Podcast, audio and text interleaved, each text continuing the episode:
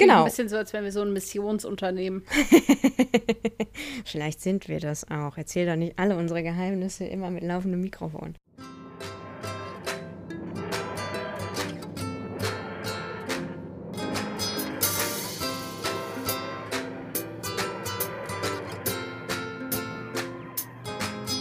Ja, hallo meine Lieben. Heute werde ich mal beginnen. Das haben wir eben ganz klammheimlich im Hintergrund abgesprochen. Ich bin Stella, mir gegenüber sitzt Tabea. Wie geht es dir? Äh, Hallöchen Stella. Ähm, mir geht's ganz okay. Ich äh, sitze hier und trinke Kräutertee. Und wie ist es bei dir denn? Trinkst du irgendwas Spezielles? Leitungswasser mit Sprudel. Das Naja, ist jetzt gut. nicht so spektakulär. es tut mir leid. Das, äh, Kräutertee ist jetzt auch nicht super spektakulär, muss man dazu sagen. Ja, äh, wir besprechen heute die zwölfte Folge der zweiten Serie Army of Ghosts. Und das ist ja gleichzeitig auch der erste Teil einer Doppelfolge und gleichzeitig der erste Teil des Staffelfinales dieser zweiten Serie praktisch. Ne? Also wir haben irgendwie jetzt äh, so dreierlei, dreierlei Dinge, die diese Folge bedeuten. Das habe ich komisch formuliert, glaube ich. Welche drei Dinge denn? Ich komme auf zwei. Naja, erster Teil eine Doppelfolge. Erster Teil des Staffelfinales und die zwölfte Folge der. Na gut, okay. Damit kann ich mich anfreunden. Gut, hat vielleicht auch ein bisschen gehinkt, ich gebe das zu da am Ende. Ja. Wollen wir äh, lieber schon mal ein bisschen aufräumen? Ja, ja, ja. Also wir werden jetzt wie immer unsere TARDIS aufräumen. Da hat sich nämlich einiges so ein bisschen angesammelt. Ähm, in unserem Post, Postkasten hat sich einiges angesammelt. Wir haben diesmal Brieftauben bekommen. Einmal von Lilly, die hat uns eine Brieftaube geschickt, die ist in der 10. Klasse, äh, was ich sehr interessant fand, weil wir dann wirklich auch mal Nachricht von jüngeren HörerInnen gekriegt haben. Also wirklich ultimativ jüngeren als uns. Und wir, äh, und sie macht, äh, sie guckt gerade, also sie ist zu dem Zeitpunkt, als sie die Mail geschrieben hat, ist sie bei der achten Staffel von Doctor Who gewesen und sie guckt das jetzt sozusagen nebenbei und äh, hört unseren Podcast und äh, ja, da freuen wir uns sehr. Und der Joshua hat uns auch eine E-Mail geschrieben und hat uns die Geschichte erzählt, dass er erstmal seinen Freund von Doctor Who überzeugen musste und äh, das ein bisschen gedauert hat und kann ich sehr gut nachempfinden. Äh, ich hatte auch schon Ex-Freundinnen, die ich erstmal von Doctor Who überzeugen musste und heute sind sie Fans. Also von daher, alles funktioniert. Manchmal muss man hartnäckig sein. Es klingt genau. ein bisschen so, als wären wir so ein Missionsunternehmen. Vielleicht sind wir das auch. Erzähl doch nicht alle unsere Geheimnisse immer mit laufendem Mikrofon. La la la la la. So, du hast aber noch was per Instagram gekriegt, ne?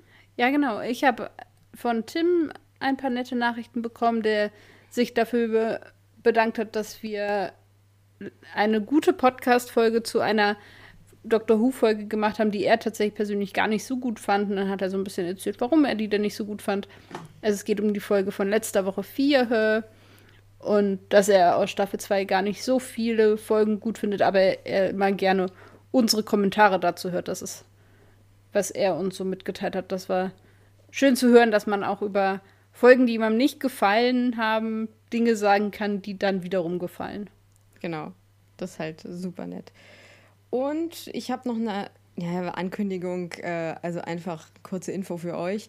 Ähm, und zwar haben wir uns entschieden, unsere Reaktion auf das Silvester-Spezial, ja, also auf, diese, auf dieses Festive Special, wie sie es nennen, zu, also parallel zu unserer Spezialfolge zum Ende dieser Podcast-Staffel zu, zu, zu ähm, hochzuladen. Also ihr werdet das dann auch bekommen. Das wird eine kurze sein. Also wir werden alles, was jetzt an Doctor Who rauskommt, werden wahrscheinlich erstmal so ja, Spontanreaktionen sein. Ne? Weil wir die Folgen ja dann in Zukunft sehr viel ausdauernder besprechen, aber jetzt werden das erstmal Spontanreaktionen sein, größtenteils. Genau, und Apropos wir haben. Spezial, wo du das gerade sagst. Ja. Was haben wir denn letztes Mal am Ende einer Staffel gemacht? ist eine gute Frage, Stella. Was haben wir denn letztes Mal in einer Spezials gemacht? Äh, wir hatten äh, uns Geschichten schicken lassen. Und zwar äh, eine Seite maximal, bitte Textgröße. Oder waren es zwei Seiten? Eine Seite, ne? Zwei. Okay, ähm, also zwei Seiten maximal, Textgröße 12 bitte und dann irgendeine Geschichte, die mit der ersten Staffel zu tun hatte. Und da wir wahnsinnig Der zweiten in diesem sind, Fall natürlich, weil wir jetzt natürlich die zweite Staffel besprochen haben. Richtig, da wir wahnsinnig kreativ sind, ähm, haben wir uns jetzt entschieden, das nochmal zu machen.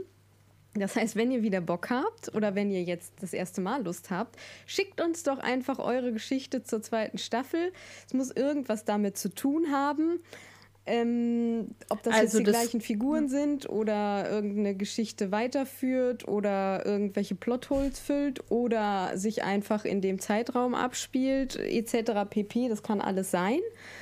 Eine Folge, also eine kurze Zusammenfassung einer Folge aus der Sicht einer anderen Figur als das, was wir gesehen haben. Also in der Hinsicht sind eurer Kreativität quasi keine Grenzen gesetzt. Genau, und ich schreibe tatsächlich die ganzen Sachen auch nochmal in die Show Notes. Das heißt, wenn euch das jetzt zu konfus war, weil wir es möglicherweise mehr oder weniger gerade spontan. nein, nein. Nein, nein, das haben wir voll vorher besprochen. Ähm, dann guckt euch einfach die Show Notes an. Und das Ganze müsstet ihr aber bitte, deswegen spontan, bis zum 31. oder? Das ist richtig. Bis zum 31.01. uns schicken, dann können wir es nämlich noch einlesen, weil der Preis ist dann sozusagen wie beim letzten Mal, dass wir das hier irgendwie einlesen. Oder, wie wir auch schon beim letzten Mal gesagt haben, könnt ihr es natürlich auch gerne einlesen und uns schicken. Ne? Aber die Folge, die wir dann am besten, äh, die Geschichte, die wir dann am besten finden, die spielen wir sozusagen in irgendeiner Form hier ab. Zu dem Speziale.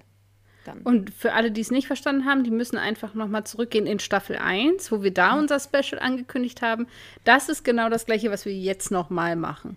Genau, nur besser erklärt. Mhm. Ähm, und wir lassen uns dann zur dritten Staffel auch mal was anderes einfallen, glaube ich. Nur es war jetzt gerade. Ja, genau. Okay. Super, dann äh, machen wir das so. Super. Das wäre es eigentlich vom Tadesaufräumen jetzt, meiner Meinung ja, nach. Das sehe ich auch so.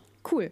Also, Zusammenfassung von Army of Ghosts mache ich jetzt schnell. Geschrieben wurde das Ganze übrigens natürlich von Mr. Russell T. Davies und directed hat, ich kann den Namen immer noch nicht aussprechen, Graham Harper. Ich glaube. Ja. Okay. Also, als allererstes hören wir Rose als Erzählerin, die erzählt, dass sie gestorben ist und hier die Geschichte ist, wie es dazu kam. Dann switchen wir im Prinzip zu Rose und dem Doktor, die besuchen Jackie. Jackie erzählt ihrer Tochter, dass ihr verstorbener Großvater gleich angeblich zu Besuch käme. Und Rose denkt zuerst, sie hat irgendwie den Verstand verloren, ist verrückt geworden. Und dann tauchen aber tatsächlich so Hologramme, also Geister auf. Die werden von den Menschen auf der Erde eben als Geister wahrgenommen. Die tauchen auf der ganzen Welt auf und zwar immer zu bestimmten Zeiten tauchen die auf. Ähm, dann sieht man relativ schnell, dass diese Geister bzw. diese Zeiten von Torchwood, vom Torchwood-Institut geschaltet werden. Das heißt, die fahren dann sozusagen ähm, das Ghost Network hoch und dann können diese Geister eben für eine bestimmte Zeit auf der Erde sein. Wir denken halt, also wir wissen noch nicht, was es ist zu dem Zeitpunkt. Davon Nee, okay, machen wir es lieber so. Ähm, wir bleiben erstmal in Torchwood. Die Mitarbeiter in Torchwood werden ja auf eine bestimmte Art verändert hintereinander. Das heißt, sie kriegen dann, also es gibt so einen Baustellenbereich in diesem Gebäude, von dem noch nicht mal die Chefin was weiß und jeder, der da reingeht, der wird dann irgendwie umgeändert. Man hört dann nur so ein Schreien und die kommen dann mit zwei Ohrstöpseln wieder raus. Vielleicht kommt uns das bekannt vor. Genau. Im Keller hat Torchwood auch noch irgendwie eine goldig-schwarze Kugel schweben, die überwacht wird. Da weiß auch niemand, was da drin ist oder was das überhaupt sein soll. Der Doktor wird inzwischen, also der Doktor möchte inzwischen einen dieser Geister fangen und wird dabei eben von Torchwood entdeckt und eingefangen. Er gibt Jackie als Rose aus und Rose bleibt währenddessen in der TARDIS, die abtransportiert wird. Der Doktor erkennt dann eben, dass diese Kugel ein sogenanntes Void-Schiff ist. und die Geister durch die Risse im Universum eben auf die Erde kommen können, die dieses Void-Schiff irgendwie ähm, ausgelöst hat oder hinterlassen hat. Das ist insofern problematisch, als dass äh, die, die Schicht zwischen, also diese Universumschicht immer äh, empfindlicher wird und das irgendwann gesprengt wird. Ja, der Doktor überzeugt daraufhin Torchwood, dass eben dieses Ghost Network nicht mehr hochgefallen wird, weil äh, das eben sonst problematisch ist. Die fremdgesteuerten Mitarbeiter starten das Network aber trotzdem. Rose ist inzwischen unten bei diesem Void-Schiff angekommen. Die ist eben aus der Tarsis raus und hat sich da reingeschmuggelt, wird allerdings enttarnt und trifft aber da unten überraschenderweise auf Mickey, der aus dem anderen Universum gekommen ist. Es wird klar, dass die Geister Cybermen aus dem alternativen Universum sind, die zurückgekommen sind oder die rübergekommen sind, eben durch diese Risse. Ähm, und dann bewegt sich auf einmal auch diese Kugel und alle fragen sich, was ist damit los? Und äh, am Ende öffnet sich die Kugel und da kommen Daleks raus und dann ist die Folge vorbei. Es war jetzt alles ein bisschen konfus, aber es ist ziemlich viel drin in der Folge und irgendwie ähm, muss man dann gucken, wie man das am besten äh, zusammenfasst. Ja, ist noch irgendwas erwähnenswert? Nee, nichts, was jetzt nicht, glaube ich, eh auftauchen wird. Okay, sehr schön. Denn dann gibt es an dieser Stelle meine Damen und Herren, jetzt nicht live für Sie, aber für mich. Baba, baba, baba, die Königin der Hintergrundinfos. Bitteschön. Ja, es ist eher die Königin der Hintergrundinfo dieses Mal. Ich habe tatsächlich gar nicht so viel. Also, ich habe viel recherchiert und wenig rausgefunden. Es war jetzt gar nicht so viel Spannendes hintergrundmäßig zu finden. Aber was ja offensichtlich ist für vor allem da, wo wir gerade stehen, nämlich, dass ist ein, ja, ja, ich will es jetzt kein Plothole nennen, aber wir haben in dieser Folge eine Schauspielerin, die in Staffel 3 wieder auftaucht, allerdings in anderer Rolle. Und zwar offensichtlich Freema Agiman, die eben in dieser Folge auch namentlich und so anders benannt ist und eine der Mitarbeiterinnen Torchwood spielt und in Staffel 3 den soon-to-be neuen Companion Martha Jones spielt. Und alle so, wie funktioniert das? Und zwar entstanden ist das Ganze so, dass Russell T. Davis Freeman Aggiman erst kennengelernt und auf Set, am Set erlebt hat, nachdem die Todesszene bereits geschrieben wurde. Mhm. Das heißt, der Charakter war halt leider schon tot, als er dachte, Mensch, die ist ja gar nicht so schlecht. Ich glaube, die caste ich als nächsten Companion. Schade. und um das irgendwie, diese Diskrepanz zu überbrücken, wird wohl in der ersten Folge der dritten Staffel, wo sie dann vorgestellt wird, wohl irgendwie gesagt, dass sie ein, eine identisch aussehende Cousine hat, so eine Art Zwillingscousine, und das ist eben die Dame, die wir in dieser Folge sterben sehen. Hm. So wird da ein bisschen versucht, eine Brücke zu bauen, sagen wir mal so. Genau, und es liegt eben an diesem, an diesem Timing quasi, das ein bisschen unglücklich war. Ich finde es ganz spannend, dass sie eben diese Folge gedreht haben, ohne zu wissen, dass es oder wer der nächste Companion sein wird. Also It's Fiction. Genau. So viel aber dazu. Also viel mehr Spannendes war tatsächlich leider nicht rauszufinden. Interesting. Ja. Haben wir denn dafür interessante Dinge zur Story? Ja, ich habe sehr viel zur Story aufgeschrieben, dafür gar nicht so viel zu den Charakteren. Das ist gut. Ähm, ich habe auch ein bisschen was zur Story. Willst du anfangen? Ja, das wird jetzt nicht in der Reihenfolge meiner Notizen sein, weil ich. Das ist egal. Die irgendwie so ein bisschen einfach so durcheinander aufgeschrieben habe. Was ich sehr schön finde an dieser Folge, ist tatsächlich diese Vorsequenz.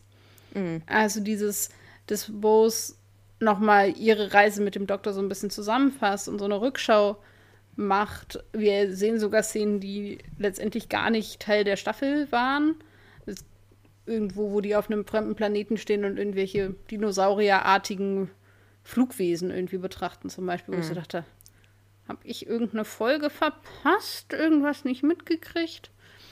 Genau, und das baut halt enorm Spannung auf, weil wir eigentlich ja schon wissen, wie diese Doppelfolge enden muss.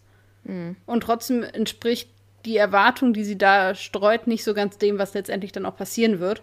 Aber es ist jedenfalls sehr. Spoiler Alert! Naja. Also, ich glaube, das ist okay, das darf man an dieser Stelle einfach sagen. Ich denke auch, dass das so ist. Ja, ich finde es einfach sehr schön gemacht. Auch die ein bisschen die Melancholie, die da so mit drin liegt. Und das ist eben ein guter Spannungsaufbau. Das hatten wir so auch in der Form noch nicht. Mhm. Und letztendlich wird ja eigentlich immer aus der Sicht des Doktors erzählt und hier wird ganz klar der Fokus halt auch auf sie gelegt. Das finde ja. ich auch irgendwie ganz nett.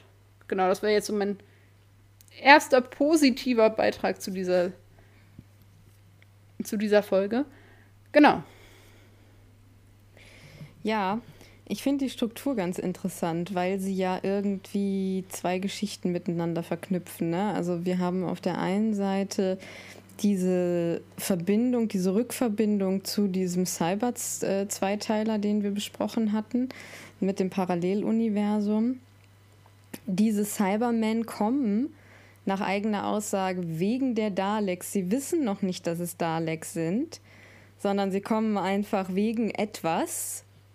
Naja, die können halt dadurch, weil ja diese komische genau. Sphäre quasi den Weg frei gemacht hat. So ein bisschen, ne? Wir machen den Weg frei Prinzip. Genau, also die bluten ja tatsächlich irgendwie dann so dadurch. Und die Daleks sind dann sozusagen wahrscheinlich das ultimativ Böse in der nächsten Folge, also dann wirklich in der letzten Folge. So, ich erinnere mich tatsächlich gar nicht mehr so krass daran, muss ich sagen, weil ich habe diese, diesen Zweiteiler am Ende, ich glaube, die erste Folge jetzt habe ich immer noch irgendwie geguckt, aber die zweite habe ich nie, habe ich nicht mehr geguckt, weil mir das immer zu viel Melodrama war.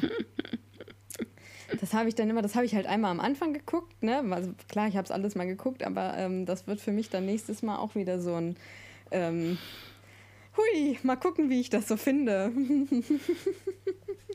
naja, da ist ja jetzt auch ein bisschen Distanz zwischen dem ersten Mal gucken und jetzt. Ja, tatsächlich. Ähm, dann doch, ja, auf jeden Fall.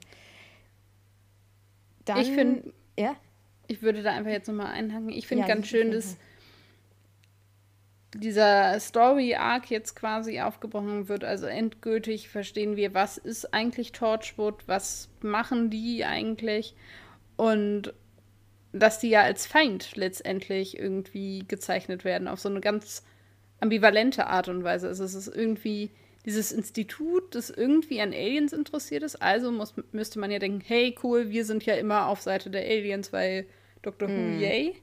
Ja, ja. Aber eigentlich so. sind sie halt nicht, entsprechen sie nicht der Art von Alien-Interesse, wie wir sie irgendwie vom Doktor suggeriert kriegen, sondern hey, wir wollen dafür den größtmöglichsten Profit für die Menschheit rausziehen. Wir möchten uns aufrüsten mit Waffen, die von anderen Planeten kommen. Wir möchten unsere Energieressourcen stärken durch dieses, diesen Riss in Raum und Zeit und solche Geschichten. Ja. Also sehr kapitalistische und sehr ja, fragwürdige Interessen. Das finde ich irgendwie spannend, dass die halt so, so, ein, so ein Feindbild sind, was sich ja auch ändert mit der eigenständigen Torchwood-Serie, aber hier erstmal ist das eigentlich der Gegner. Das ist richtig. Das fand ich auch interessant. Das habe ich mir auch auf, aufgeschrieben, dass Torchwood im Prinzip erstmal ziemlich unsympathisch rüberkommt. Also so, dass es irgendwie so der große äh, ja, weiß ich nicht, Government-Verein, der auch von einer recht unsympathischen Dame geleitet wird, die irgendwie, ja, also man vermutet, dass irgendwie auch noch eigene Interessen dahinter stehen bei dem, was sie so macht. Ähm, und dass die im Prinzip ja eigentlich ihren Job nicht machen, weil sie ja diese Geister ganz bewusst zu den Leuten lassen. Da kann man mhm. eigentlich mal sagen, okay, da hätte sich auch mal jemand da irgendwie Gedanken drüber machen können. Nö, die hätten halt sowas wie einen Ethikrat oder sowas gebrauchen können und den haben sie halt nicht. Richtig. So. Und mit wem die sich total gut verstanden hätte, die Chefin von Torchwood, ist dieser Pseudo-Amerikaner aus Staffel 1 mit seinem komischen Alien-Museum. Die ja. hätten sich richtig gut verstanden. Ich glaube auch. Ich glaube, das wäre so, das wäre so eine ganz gute Kombo gewesen. Also es ist so ein bisschen weird, weil äh, Torchwood assoziiere ich und du sicher auch ja in erster Linie mit Captain Jack und mit dieser Serie und dass das irgendwie ein bisschen chaotischer Haufen, aber im Prinzip ein recht sympathischer Verein ist, die sicher nicht immer alles richtig machen, aber ähm, die ja auch irgendwie dann mit dem Doktor eigentlich gut sind und äh, sie sagt dann ja äh, gleich erstmal, er fragt dann ja, bin ich eigentlich Gefangener? Und sie sagt dann so, ja, schon, aber wir behandeln sie gut. Geil, danke dafür. Naja, auch, dass sie die beruhigt. TARDIS konfiszieren und überhaupt, ja. also ja, was ich aber sehr spannend fand, ich weiß nicht, ob es dir aufgefallen ist, war die Musik an manchen Stellen der Folge. Mm, oh, ich, die Musik, da ist, da habe ich gar nicht drauf geachtet, muss ich zugeben. Erzähl mir mehr. Aufmerksame Zuschauende werden gemerkt haben, dass das Musikthema, welches in Torchwood unter anderem zum Beispiel in der im Intro oder so verwendet wird, tatsächlich schon in dieser Doctor Who-Folge vorkommt. Oh, nee, das Also ich nehme gut. natürlich an, dass es andersrum Schuh draus wird, dass sie hier dieses äh, Theme quasi eingeführt haben und dann für die für Spin-off verwendet haben. Ja. Aber an sich ist es taucht es an verschiedenen Stellen auf und mir ist es einfach aufgefallen. Ich habe das mit aufgeschrieben, dass ich das einfach spannend fand, dass man hier schon auch die Anfänge dieses Spin-off irgendwie entdecken kann. Ja, cool, auf jeden Fall. Ähm, ich finde den Clash mit dem alternativen Universum ganz cool. Ich hatte gar nicht mehr auf dem Schirm, dass Mickey da unten ist und habe mich mhm. sehr gefreut, ihn zu sehen. Mhm. Ich habe auch Wiedersehen mit Mickey und Jackie aufgeschrieben.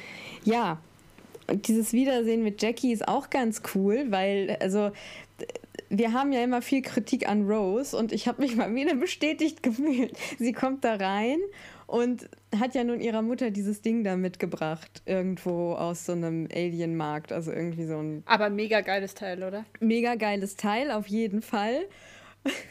Und sie erzählt das ihrer Mutter so. Und ja, ich finde es auch komisch, dass die Mama so gar nicht drauf reagiert. Mhm. Ähm, aber dann natürlich so Rose, ja, super, ne? Jetzt komme ich hier irgendwie mit dem Ding und äh, jetzt äh, interessiert es sie gar nicht. Und da denke ich mir so, freu dich doch erstmal, deine Mama wiederzusehen. Ich mhm. meine, ja, ich habe auch gerne Rückmeldung auf meine Geschenke, aber trotzdem. Ja, ja, auf jeden Fall. Ich habe aber noch aufgeschrieben, was ich an sich an der Folge, ich fand das schwer, das an Worte zu fassen. Mal gucken, ob ich das jetzt hinkriege. Aber mhm. ich finde das als Auftakt für eine Doppelfolge, die auch als Finale dient, sehr, sehr gut gelungen. Aus verschiedenen Gründen, die ich jetzt im Weiteren ausführen werde. Mhm. Und zwar zum einen haben wir eben dieses Wiedersehen mit Charakteren, die wir jetzt tatsächlich sogar zwei Staffeln lieb gewonnen haben. Und den Leuten, die diese Folge gemacht haben, ist ja auch bewusst, das ist ja nicht nur ein Ende dieser Staffel, sondern letztendlich ist es auch ein Abschluss der ersten beiden Staffeln. Dadurch, dass wir halt ja. Rose als Companion verabschieden, verabschieden wir ja auch alles, was mit ihr zu tun hat. Also haben wir irgendwie das Wiedersehen mit Mickey, mit Jackie. Wir sehen nochmal die Wohnung und das Apartment und das Estate und so. Ja. Dann haben wir einen guten Spannungsaufbau. Ja. Was ich vor allem dadurch finde, dass wir als Publikum, wenn wir gut aufgepasst haben, die letzten Staffeln eigentlich wissen, was abgeht, aber die Charaktere nicht. Was man im Fachjargon übrigens dramatische Ironie nennt. Auch ich habe Dinge in meiner Masterarbeit gelernt. Baba, baba, baba. Aber damit wird halt hier sehr geschickt gespielt, dadurch mit diesen. Komm, hau um, ist egal. Stella hat gerade so ganz galant fast ihr Mikro umgehauen. Nein, nein, nein, nein. Sowas Tritt passiert mir fest. ähm, mit diesen, diesen Ohrteilen, die dann auf einmal auftauchen, kann man sich schon denken, okay, das müssen eigentlich Cybermen sein. Die Schreie kommen uns aus der Cyberman-Folge bekannt vor. Also, mm. wer gut aufpasst, weiß, was hier passiert. Auf jeden Fall hat man eine Ahnung dessen. Auch diese, diese, diese Schnippelgeräusche, die ich genau. ja super weird finde. Ja, also, ich habe keine Angst vor Kindern mit Masken auf, ne? aber so diese Schnippelgeräusche, da hä, ja. zieht sich mir so ein bisschen, zieht mir, ziehen sich mir die Fußnägel gelinde gesagt ein bisschen hoch. Und trotzdem ist halt auch noch ein, ein Hauch von Humor an verschiedenen Stellen zu finden. Vor allem im ersten Drittel der Folge würde ich so sagen, ist es noch relativ witzig auch. Was ich mich gefragt habe, warum hat die TARDIS keine Waschmaschine? I don't know. Stimmt, das war auch noch so ein Ding. Ich Warum zum Geier hat die TARDIS. Ja, da gibt es einen Pool What? und mega die Kleiderkammer und was wir nicht alles wissen. Aber offensichtlich keine Waschmaschine. Ja, und dann vor allen Dingen, dann gibt sie ihr die Klamotten und ich frage mich gerade, wie das logistisch, also, ähm, wie oft ist sie denn bei Jackie? Weil das ist ja auch nur, in Anführungsstrichen, so ein großer Rucksack. Ähm, ja, keine Ahnung. Ja, ich meine, man braucht doch viele, also dann nimmst, also das ist ja keine Geschäftsreise, da nimmst du ja nicht einfach nur irgendwie ein, ein Wechselhemd mit oder so. Ja? Nee. Das ist ja schon, also da wirst du ja auch mal in Alienschleim irgendwie getaucht und, und ja. schwitzt viel vom Rennen und so. Also es ist ja nicht so, als ob das irgendwie Erholungsurlaub sagst, äh, ist, wo man sagt, ja, okay, also den Bikini kann ich die nächsten Tage auch wieder anziehen.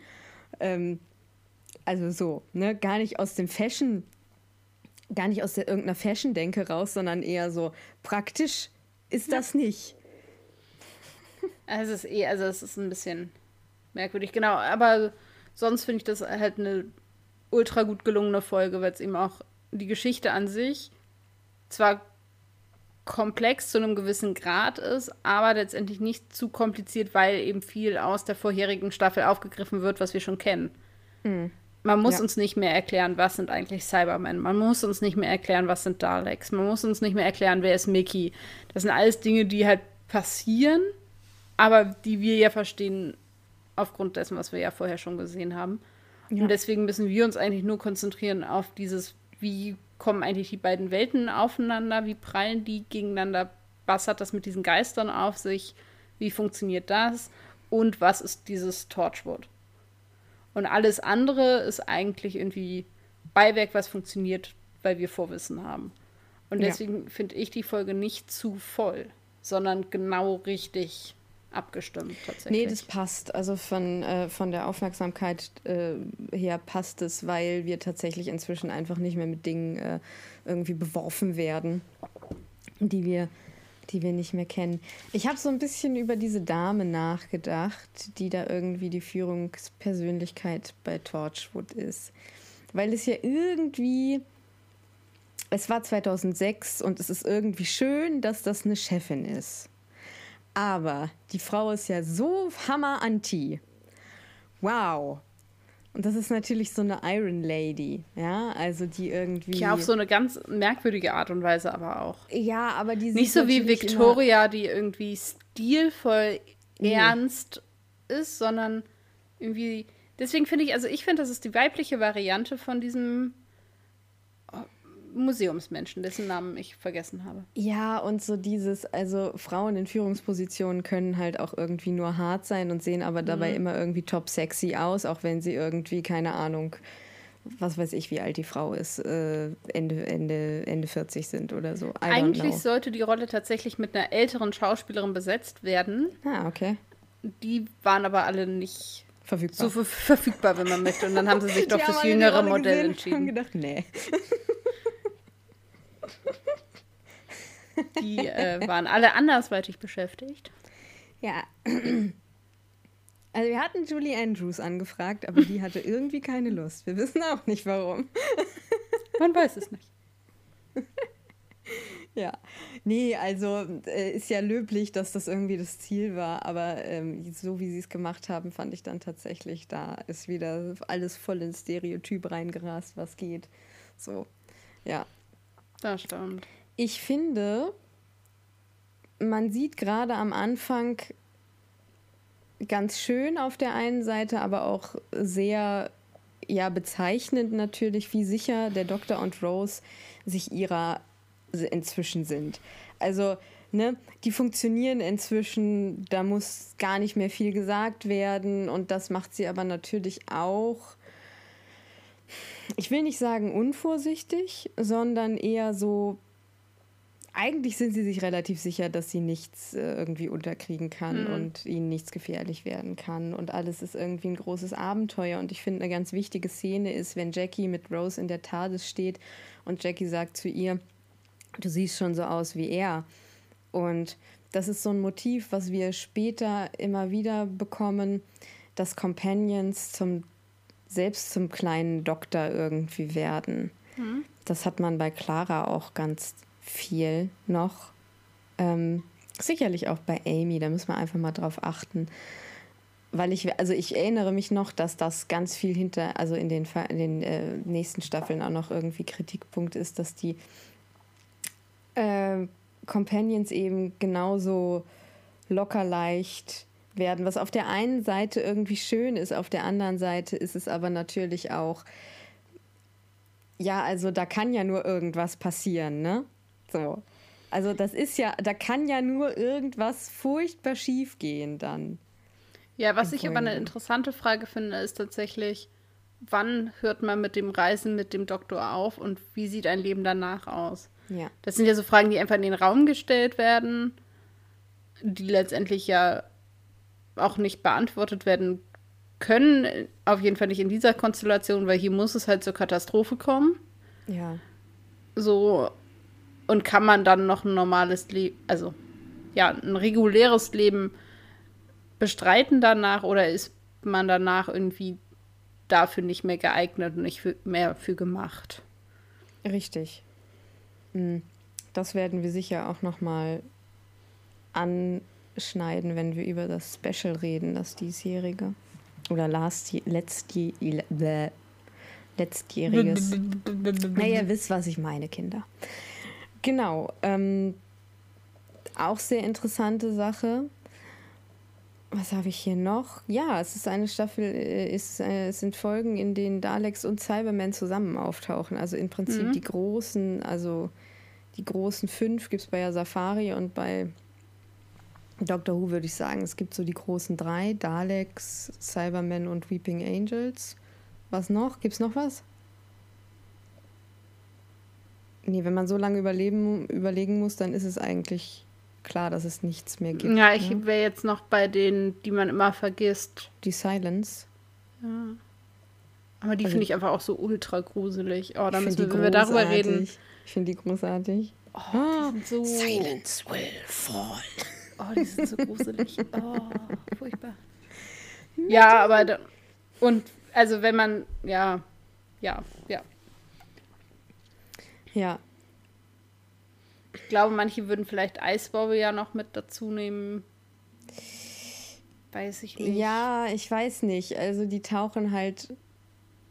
Wann tauchen die denn das erste Mal auf? Ach, das dauert noch. Ja, aber ja, die sind ja aus, aus erst, wenn Steven Classic. Glaube ich, ja, ja. noch mal häufiger. Aber wo wir jetzt gerade bei, bei individuellen Spezies sind, möchten wir zu den Figuren kommen. Ach ja, lass uns mal zu den Figuren kommen. Wir können ja auch so ein bisschen schließend das Ganze besehen. Hast du irgendwas noch zu den Figuren? Ach, also, nee, über Martha kann man ja noch nicht reden. Die ist ja offiziell noch nicht da. Wir sehen die Schauspielerin jetzt halt als allererstes. Ähm, ich finde es übrigens noch geil, dass Jackie einfach mitkommt in der TARDIS. Ja. Und dieses ähm, Vertausch Ding finde ich auch amüsant. Ich frage mich nur, warum der Doktor so fies zu Jackie sein muss. Ich, Mann, jetzt. Ich also, glaube einfach, weil die so eine Hass-Liebesbeziehung einfach ja, haben. Ja. Und letztendlich musst du irgendwo in dieser Folge Humor unterbringen und da geht es halt relativ einfach. Ja, am Anfang ist es noch sehr humorig. Ja.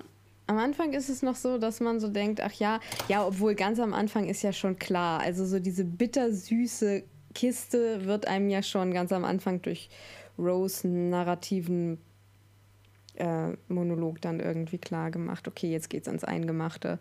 Ähm, hier habt ihr noch mal so ein bisschen was zum Lachen, weil ihr dann bald irgendwie in Tränen ausbrechen werdet. Ja. Ne? So. Ich habe tatsächlich zu den Figuren vor allem aufgeschrieben, alle sind so, wie wir sie lieben. Also ja. alle Figuren werden genau auf die Art und Weise gezeigt, wie wir sie halt kennengelernt haben und wie, was ich sagen würde, die besten Seiten. Also wir haben irgendwie den witty Doktor, wir haben irgendwie Rose, die nicht stillsitzen kann und trotz, aber irgendwie ihr eigenes Ding macht. Jackie, die halt Jackie ist. So, also die alle sehr das, was wir als charakteristisch für sie irgendwie kennen und mögen, das spielen die halt aus. Das stimmt. Ich finde, es ist eigentlich eine gute Folge für alle. Aber ja. jetzt ist natürlich auch fast durch, gell? Also jetzt kommen alle noch mal Und genau Zug. das merkt man dem halt ja. an, finde ich. Jetzt darf ähm, Rose noch mal glänzen. Ja, obwohl sie eigentlich so ein bisschen, es ist halt so ein bisschen witzig, gell? Also äh, sie bleibt in der TARDIS und alles läuft und dann lässt sie sich, dann wird sie erwischt, was aber im Endeffekt irgendwie gar nicht schlimm ist. Und dann muss der Doktor eben sagen, ja, also, ist auch ein witziger Moment, das ist eigentlich Rose. Und das ist ihre Mutter. so der einzige Moment, wo ich mit der Torchwood-Frau sympathisieren kann, wenn sie so fragt, sie reisen mit ihrer Mutter. Ja. Und der Doktor so, ja, aber erzählen Sie es niemandem, der fragt. ist auch sehr schön. Auf jeden Fall. Ja, es ist wie immer. Ich finde, bei der ersten Folge eines Zweiteilers kommt man noch gar nicht so groß ins Riesengerede, weil, also es ist eine sehr gute Folge, die sehr gut aufbaut. Ja. Also die gut narrativ aufbaut, die gut äh, die Sachen verknüpft. Also ich muss sagen, rein ja, rein schriftstellerisch oder Drehbuchschreibermäßig ist das, das ist eine gut geschriebene Folge. Jetzt ist aber, ich glaube, das haben wir noch gar nicht beantwortet. Wie finden wir die Folge eigentlich? Mögen wir die? Ich äh, finde sie gut. Wie hast du dich danach gefühlt so? Also vor allem in einem Blick auf die gesamte zweite Staffel, finde ich, glänzt sie halt sehr. Mhm. Also wir haben irgendwie Bösewichte, die wir mögen, was falsch klingt, aber mhm. ich weiß, was du meinst. Die Menschen da draußen verstehen, was wir meinen. Ja. Wir haben neue, unbekannte Konstrukte, die wir irgendwie kennenlernen müssen. Was hat das mit diesen parallelen Welten auf sich? Für mich ist die Folge ja einfach auch schon großartig, weil Mickey wieder auftaucht. Mhm. Team Mickey. ich mach dir, irgendwann mache ich den T-Shirt. Niemand wird es verstehen. Niemand. Egal, es ist ein Insider. Das hat ja auch äh, der Joshua in sein. Nee, das hat die Lilly in ihrer. Ma ich habe gerade vergessen, wer das in seiner Mail geschrieben hat, einer von den beiden. Dass man, ich glaube, der Joshua war es, dass man ja auch Doctor Who. Leider in Deutschland ist es ja sehr schwer, Doctor Who-Fan zu werden, so, weil es halt zurzeit auch nirgendwo so richtig zur Verfügung steht und man es überall kaufen muss. Und jetzt kann man sagen, ja, aber ihr musstet die Dinge doch früher auch überall kaufen. Und es ist doch eigentlich sehr leicht inzwischen gemacht. Ja, aber ich glaube, viele sind heute auch schon so gepolt, das habe ich auch schon öfter gehört, dass es wirklich ein Argument ist, ist es auf einem Streamingdienst, den ich sowieso abonniert habe, verfügbar? Mhm. Und wenn nicht, dann ja, dann nicht. Hm. Das ist ein Thema. Also es ist ein Ding. Ich glaube, da brauchen wir uns auch keine Illusionen machen. Nicht jeder ist irgendwie so verrückt äh, und sagt, okay, ich also ich glaube, so dieser, das jetzt mal ganz kurz ab, Abschwei äh, hier Abschweifung, ja, äh, Fußnote, wie man so schön sagt. Ich glaube tatsächlich, dass diese Bereitschaft, ähm, ein bisschen Risiko zu gehen und sich vielleicht auch einfach mal eine Staffel zu kaufen, die man nicht kennt, von der man gehört hat, obwohl es heute günstiger ist als früher. Man muss nicht mehr in irgendeinen Laden gehen und danach fragen und sich die kaufen und dann unter Umständen hat man es irgendwie umsonst gekauft, sondern einfach die Hemmschwelle ist da, glaube ich, natürlich auch durch die vielen Angebote ähm, höher geworden. Also die ja. Leute machen das nicht mehr so einfach. Sehe ich auch ein, weil sie eben unter also weil sie eben diverse Streamingdienste pro Monat bezahlen da sagt man halt, okay, wenn ich das schon bezahle, dann möchte ich auch erstmal konsumieren, was irgendwie da verfügbar ist. Aber das verschließt einem eben auch so manche gute Sache. Ja. Jetzt Werbung für Dr. Who. Macht Werbung. Ja, macht Geht Werbung raus in die. Welt, macht Werbung. Genau. Wollen Fall. wir damit zu, dazu kommen, was wir denn mitgenommen haben aus dieser Folge? Ja, ich wollte nur noch mal sagen, dass ich es auch eine sehr spannende, gute Folge fand. Ich bin ja jemand, ich mag meistens die zweiten Folgen von so Zweiteilern irgendwie noch am liebsten, aber das war schon eine sehr gute Folge auf jeden Fall. Jetzt können wir zum, was wir mitgenommen haben, kommen. Genau. Was hast du denn mitgenommen? Ich habe mitgenommen, Hoffnung ist ein mächtiges Gefühl aus der Szene, wo es darum geht, ob der Geist oder der vermeintliche Geist Roses Großvater ist oder nicht. Und das ähm, Jackie erzählt, naja, der riecht ja auch wie ihr Großvater nach den Zigaretten und alles, was sie eben mit ihm geruchlich so gerüchlich, geruchlich, geruchstechnisch mit ihm verbindet. Ja. Aber wir wissen ja, dass er es nicht ist.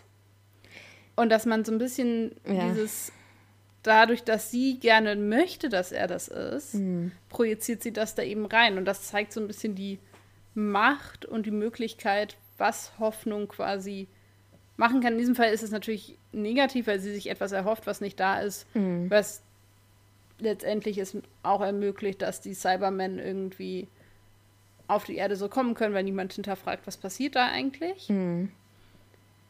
Und letztendlich ja auch diese Idee, die der Doktor hat, oh, die sind irgendwie durch irgendein Network verbunden oder so, das stimmt ja letztendlich gar nicht oder wird auch nicht weiter verfolgt. Mhm. Aber an sich ist halt, wird deutlich die Idee, dass, okay, Hoffnung hat die Macht, Dinge so aussehen zu lassen und so werden zu lassen, wie ich sie eigentlich grundsätzlich wahrnehme. Und das kann ja auch eine positive Kraft sein. Auch wenn das in diesem Fall eben nicht so ist. Ja, absolut. Ich, was ich, also, was mich immer sehr, was ich immer sehr schön finde, ist ja immer diese Begegnung zwischen Jackie oder diese Begegnung zwischen Jackie und Rose. Und ich kann halt immer nur sagen, immer wenn das passiert, nehme ich aus der Folge eigentlich immer mit, schätzt eure Eltern, soweit ihr es könnt irgendwie. Ich weiß, das ist oftmals nicht ganz leicht, obwohl ich ein sehr gutes Verhältnis zu meinen Eltern habe. Man nimmt das ganz oft so für, ja, für selbstverständlich. Ähm, ja, ähm, irgendwie sollte man vielleicht öfter mal daran denken, was so die Eltern denken und empfinden und sich vielleicht mal so in deren Lage versetzen. Es und ich, das ist jetzt kein Aufruf. Ich weiß, es gibt viele Leute, die wirklich große Probleme mit ihren Eltern haben oder wo das Verhältnis zerrüttet ist. Ja, also das meine ich jetzt nicht. Aber für alle, die ein gutes Verhältnis zu ihren Eltern haben, ähm, ich glaube, manchmal ist es ganz gut, sich da irgendwie zu hinterfragen. Ähm, ja. Mehr kann ich dazu gar nicht sagen. Das ist so hängen geblieben irgendwie. Und kommt nicht nach Wochen der Abwesenheit nach Hause und drückt ihnen ihre, eure Dreckwäsche in die Hand.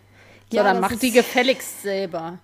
Ja, oder zumindest wartet damit bis nachmittags, bis der ganze Hallo und so weiter. Und dann kann man sagen, übrigens, ich hätte hier, würdest du? Fragezeichen. Wäre voll lieb. Wäre voll nett von dir. So, und dann also und regelmäßig anrufen vor allen Dingen. Halt auch. Also, Mann, Mann, Mann, ey. Hat Jackie keine Nummer? Mann, das wäre das Erste, was ich haben wollen würde. Das wäre das Erste, was ich verlangen würde. Aber die telefonieren doch. Also alleine in Love and Monsters erleben wir es jetzt zum Beispiel. Ja, aber Jackie sagt ja, sie benutzt das Telefon im Prinzip nicht. Äh, ja, aber so ich richtig. glaube, dass da auch ein bisschen dieses, die Kinder rufen ihn nicht oft genug an, egal wie oft sie anrufen. Ach so. Ja, also, da ich Januar-Blues habe, sind meine Eltern mit Anrufen im Moment gedeckt. Also, die hören im Moment oft genug von mir. Aber ich glaube, das ist so ein bisschen dieses Motiv auch, dass letztendlich, wir wissen ja, dass sie es benutzt. Sie ruft ihre Mutter ja auf jeden Fall ab und zu mal mit diesem Universal-Handy an, was sie hat. Hm. Und Jackie beschwert sich aber trotzdem. Also ich glaube schon, dass das da auch hm. ein bisschen mitschwingt. Auf jeden Fall. Denke ich auch.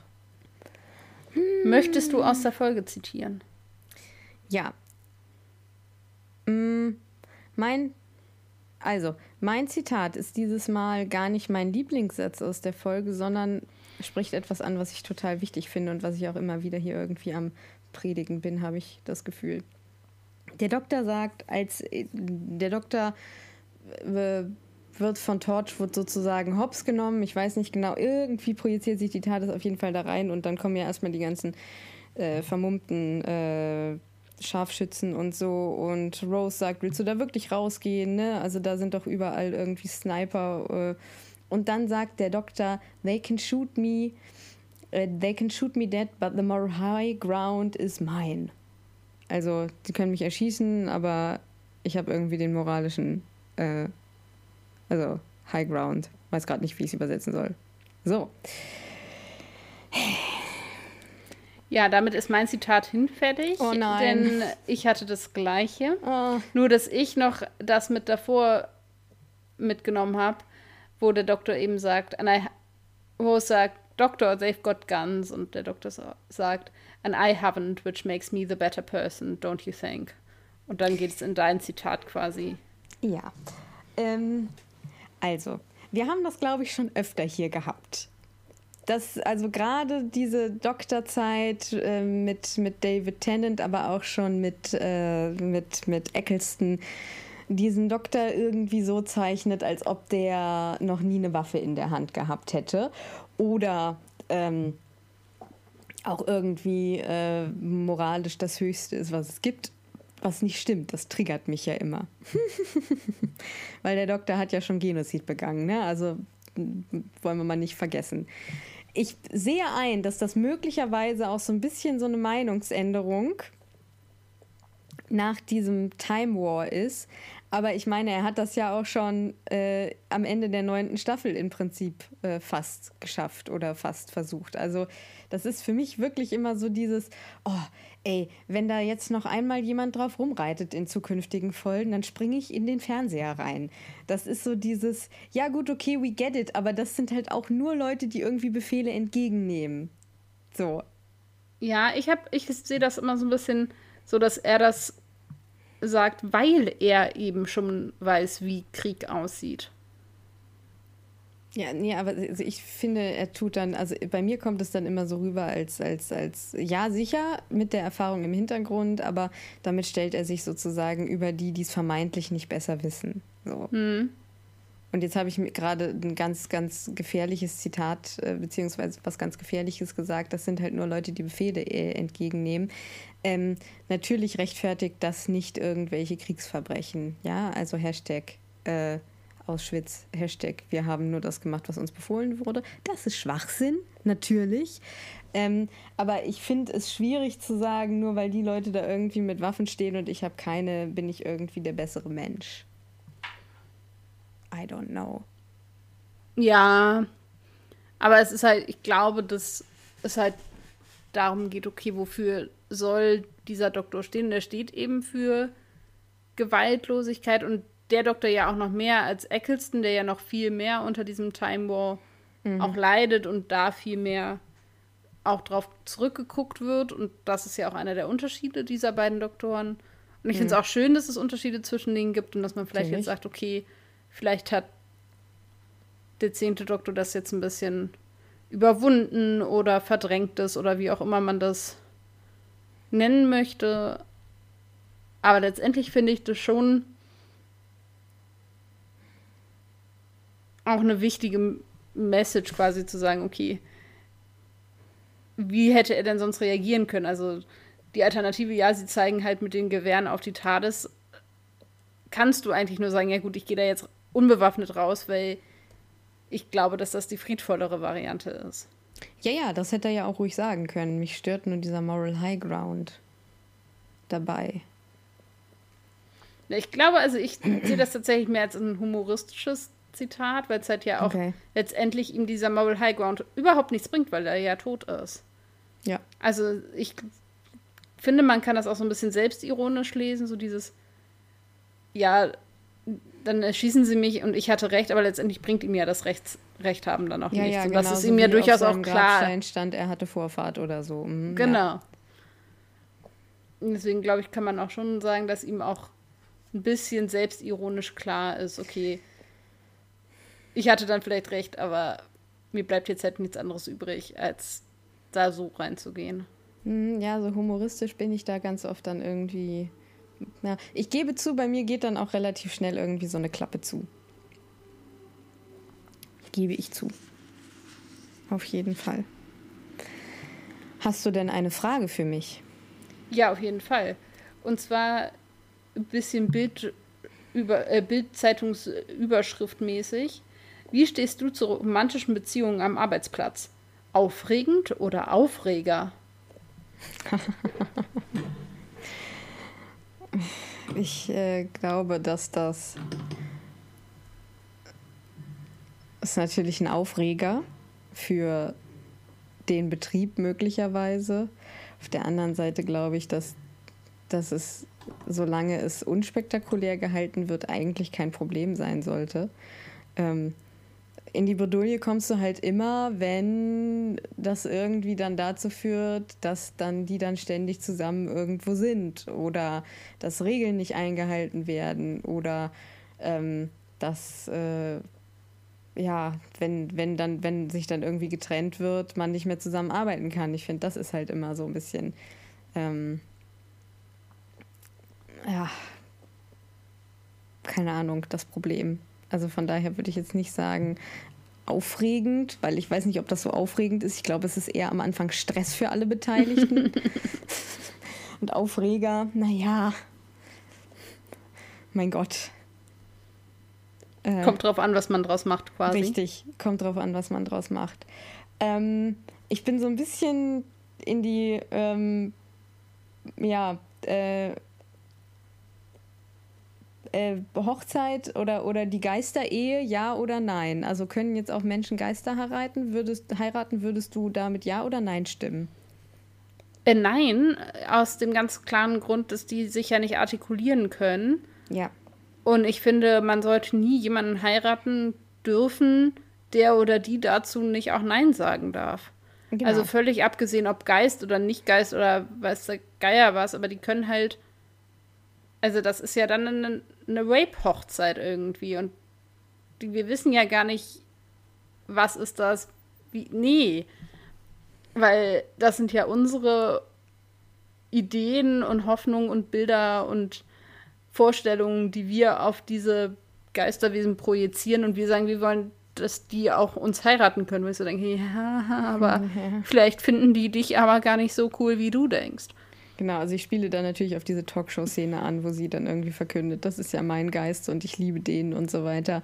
Und dann frage ich mich gleich, gibt's können diese, diese Hologramme, also abgesehen davon, dass es natürlich keine Geister sind und dass es irgendwie Cybermen sind, können die trotzdem Zuneigung irgendwie kundtun?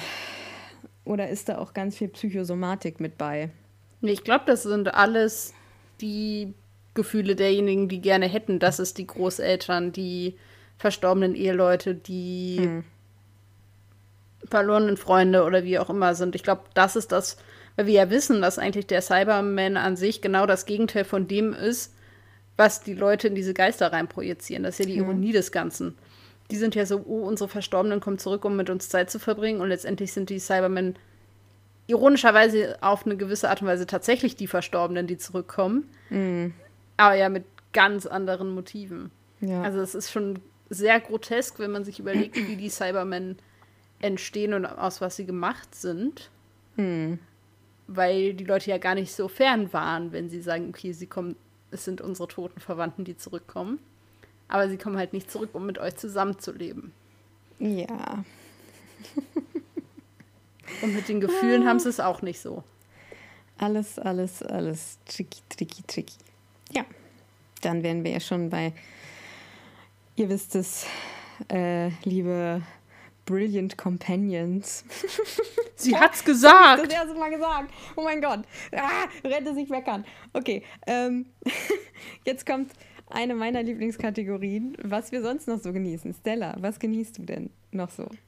Ich habe mitgebracht, ich glaube, einer meiner Top 3 Filme, die ich mitnehmen würde, wenn ich auf eine einsame Insel fahren würde und nur drei Geil. Filme mitnehmen dürfte. Geil. Und zwar ist es der Film The Illusionist aus dem Jahr 2006 mhm. von Neil Berger, mhm. wie das Essen. In den Hauptrollen spielen mit äh, Edward Norton und Jessica Biel. Mhm. Und es ist ein Fantasy-Drama. Ja. Es geht letztendlich so ein bisschen pseudohistorisch um Magie in Wien im, ich glaube, frühen 19. Jahrhundert, wenn ich mich nicht täusche. Also frühen 20. Jahrhundert, Entschuldigung. Mhm. Und auch mit so einer gewissen, ne, nicht gewissen, mit einer Romantikkomponente. Ich finde, der Film hat einen sehr eigenen Stil in der Art, wie er eben gefilmt, gedreht wurde. Einen ganz an, eigenen Farbton auch. Ich finde ihn unglaublich schön, rein ästhetisch gesehen. Dann kommt dazu, dass es ein Film ist, wo es um Magie geht im weitesten Sinne. Also nicht im Magie im Sinne von Harry Potter, sondern Magie im Sinne von dem Handwerk des Magiers. Sehr spannend. Das ist eh immer meine, meine Sparte. Und dieser Film hat diese Sparte bei mir quasi auch aufgemacht. Also ich finde, The, The Illusionist war so mein erster Magierfilm, wenn man so will. Und ich finde die eben ganz großartig, weil mich das total fasziniert. Nicht nur im Film, sondern auch tatsächlich echte Magie auf der Bühne. Hm. Da fällt mir ein, da kann ich auch mal was zumachen. Ja, auf jeden Fall ist der, wenn man ihn sehen möchte, auf DVD zu kaufen für nicht allzu viel Geld oder man kann ihn sich bei Amazon zum Beispiel auch leihen für 3 Euro oder so. Also ist durchaus erschwinglich. Genau, ich möchte gar nicht so viel verraten. Es ist eben einfach ein Film, ich würde sagen, so ein bisschen auch eine Mischung aus Herz und Kopf. Mhm. Ich finde ihn auch sehr spannend. Und für alle, die eben ein bisschen was so mit so Magie was anfangen können, so ein bisschen mit pseudo-historisch, die gerne Edward Norton angucken. Großartige Schauspieler, gute Geschichte und halt vor allem auch tolle Ästhetik. Genau. Schön. Ja, ich habe das diese Folge schon mal ähm, erwähnt. Ich habe Januar Blues, also geht euch gibt bestimmt vielen so. Wir haben ja im Moment äh, ja, Lockdown und es ist irgendwie ungemütlich draußen und es ist dunkel und so weiter. Und da kehrt man ja ganz oft oder ich tendiere dazu, dann so zu Dingen äh, zurück, die man irgendwie als Kind gerne geguckt hat oder die man äh, liebt und die einem einfach ein gutes Gefühl geben. Und ich habe heute einen Film mitgebracht, der äh, mich irgendwie schon mein ganzes Leben lang begleitet und den ich jetzt am Wochenende wieder zweimal geguckt habe. Und zwar ist das Ronja Räubertochter. Ähm Immer eine gute Wahl. Immer eine gute Wahl. Ähm, der Film ist ähm, von 1800, äh, 1800, 1984. Ja, sie haben den Film gedreht, bevor der Film erfunden wurde. Äh, Wahnsinnsleistung. Das ist eine schwedisch-norwegische Produktion und was dabei so interessant ist, ist eben, dass Astrid Lindgren auch das Drehbuch zu dem Film geschrieben hat. Also der Roman, nach dem dieser Film ist, ist ja von ihr. Und äh, sie hat aber eben auch damals das Drehbuch geschrieben und äh, ich liebe diesen Film. Also ich weiß gar nicht, äh, ob ich jetzt hier irgendwie Handlung, es geht. Nee, äh, nee. nee nicht wirklich. Okay. Okay. Ich glaube, also, das ist. Äh, für Leute, die wirklich das nicht, das nicht kennen, es geht eben um äh, Räuber, äh, eine Räubertruppe, die irgendwo auf einer Burg, auf der Mattisburg wohnen und der Räuberhauptmann und seine Frau haben eine Tochter gekriegt und das ist Ronja. Und dann geht es in Prinzip um ein, zwei Jahre aus Ronjas Leben und äh, wie sie dann irgendwie Abenteuer erlebt. Und es ist einfach ein großartiger Film. Es gibt und ich glaube, alle Ronjas dieser Welt wurden nach Ronja Räubertochter benannt. Das kann sehr gut sein. Es geht dann auch so ein bisschen um so zwei konkurrierende äh, Räubertruppen und die Kids freunden sich dann irgendwie an ist natürlich auch alles so ganz bisschen äh, Romeo und Julia mäßig, obwohl die Kids halt äh, erstmal, äh, also noch gar nicht äh, in dem Alter sind irgendwie. Ich weiß gar nicht, sie ist irgendwie zwölf. Also die sind irgendwie um die zwölf oder so. Ähm, ja, es ist ein sehr witziger Film. Es ist aber eben auch ein Film aus den 80ern. Und ganz besonders witzig ist, ähm, ich habe da letztens auch mit einer Freundin. Wieso weint sie bloß? Warum nur? Wieso, wieso weint sie bloß? Warum? Ja, ja, ja, ja, ja. Ähm, Wieso Blues? Der ist aber auch gruselig. Also der ist zwar FSK 6, aber die Wilddruhen, die sind sehr furchteinflößend. Also da kriege ich immer noch Gänsehaut, wenn ich die sehe. Ich mag die inzwischen sehr gerne, aber ähm, es gibt da eben halt so, so Riesenvögel, die ähm, so eine Mischung aus, äh, aus Menschenkörper und Vogel sind und die sind blutrünstig und so. Und die haben dann natürlich auch dementsprechend so verzerrte Stimmen und so. Das ist ein großartiger, großartiger, großartiger Film. Also, ich habe ihn auf Amazon äh, mir ausgeliehen. Man kann ihn auch auf DVD kaufen, was ich, äh, ich glaub, ich auch getan habe. Ja, ja, ich habe ich hab ihn äh, jetzt auch auf DVD. Ich habe den irgendwie ein paar Jahre nicht geguckt und dann ist mir das eingefallen und habe gedacht, das muss ich tun. Besonders witzig ist, ich habe mich so erinnert, die baden da doch einmal auch so nackt im See und so. Naja, okay, äh, es waren die 80er und es waren halt die Skandinavier und so. Ich glaube, äh, weiß ich nicht, äh, heute würden die Menschen, glaube ich, tatsächlich ein Problem haben, wenn du bei, in einem Kinderfilm sowas zeigen würdest, könnte ich mir Wahrscheinlich. vorstellen. Wahrscheinlich. Wahrscheinlich. Und das Witzige ist auch tatsächlich, bei Amazon steht dann am Anfang FSK 6 äh, Nacktheit, Gewaltdarstellung und Drogenkonsum. Und ich Trinkt keine... irgendwer Alkohol? Ja, oder? ja, ich glaube, das meinen die, weil äh, was gibt's da sonst für Drogenkonsum in Ronja Räubertochter so? Keine Ahnung. Aber ich muss sagen, ich finde diese Beschreibung bei Amazon eh manchmal ein bisschen witzig. Es ist ein bisschen witzig. Also Leute, guckt Ronja Räubertochter. Was soll ich noch dazu sagen? Ja. Wäre Dann haben schön. wir ja schon wieder so eine ganze Folge rumgebracht. Ich glaube es nicht. Krass. Ja, der Wahnsinn. Wir finden das sehr schön, wenn ihr trotz der Spontanität an unserem Gewinnspiel teilnehmt. Ja. Vielleicht beschäftigt euch das ein bisschen. Ansonsten überlegen wir uns, was es, was es, was es gibt. Vielleicht gibt es was, vielleicht auch nicht. Wie meinst du als, als Ich werde keinen Wirtschaftsteil mehr lesen. Ich habe das einmal oh gemacht. Gott, nein. Das werde ich nicht nochmal machen. Ah. Ja, ihr Nein, ich glaube nicht, dass wir drohen müssen, was, damit die Leute teilnehmen, sondern die nehmen einfach von sich aus. Teil. Genau, unsere äh, Brilliant Companions. So sind sie nämlich, genau. Das ist, genau, das ist so, das ist so liebendes Unterdrucksetzen gerade, ne? Ihr wisst ja, was passiert, wenn ihr das nicht macht, ne? Ja, genau. okay, ihr Lieben. Ja, in diesem Sinne würde ich sagen, wir sind am Ende. Lass es uns zu Ende bringen. Ich fange jetzt einfach mal an. Oder hast du noch irgendwas? Nö. Nee.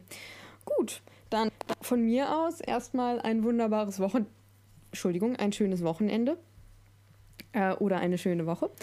Und macht was Kreatives. Ich habe äh, angefangen mit Textilstift äh, meine äh, Jogginghose zu bemalen. Vielleicht fällt euch ja auch irgendwie sowas ein, was man wieder mhm. machen könnte. Ein altes Hobby, was ihr aufgehört habt und was im Moment machbar ist, was man wieder anfangen kann.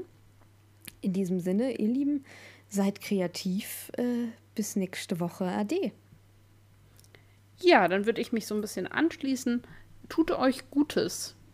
Wie auch immer das für euch aussehen mag. Für den oder die eine ist das vielleicht doch nochmal sich triezen und ein bisschen Sport machen oder mit Leuten reden, mit denen man lange keinen Kontakt hatte, die einem aber eigentlich gut tun, die man aus den Augen verloren hat. Oder vielleicht mal einen Brief schreiben, auch eine verlorene und vergessene Kunst. Genau. Der Stella ja Anhänger ist.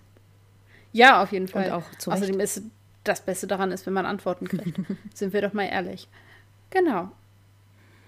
Oder nehmt euch ein Projekt vor, das ihr irgendwie immer schon mal lange machen wolltet. Ich habe jetzt meine E-Mail-Adresse umgestellt. Ja, solche Dinge könnte man auch tun, wenn man sich irgendwie selber positiv bestärken möchte. All solche Dinge. In diesem Sinne wünsche ich euch auch ein schönes Wochenende und bis bald.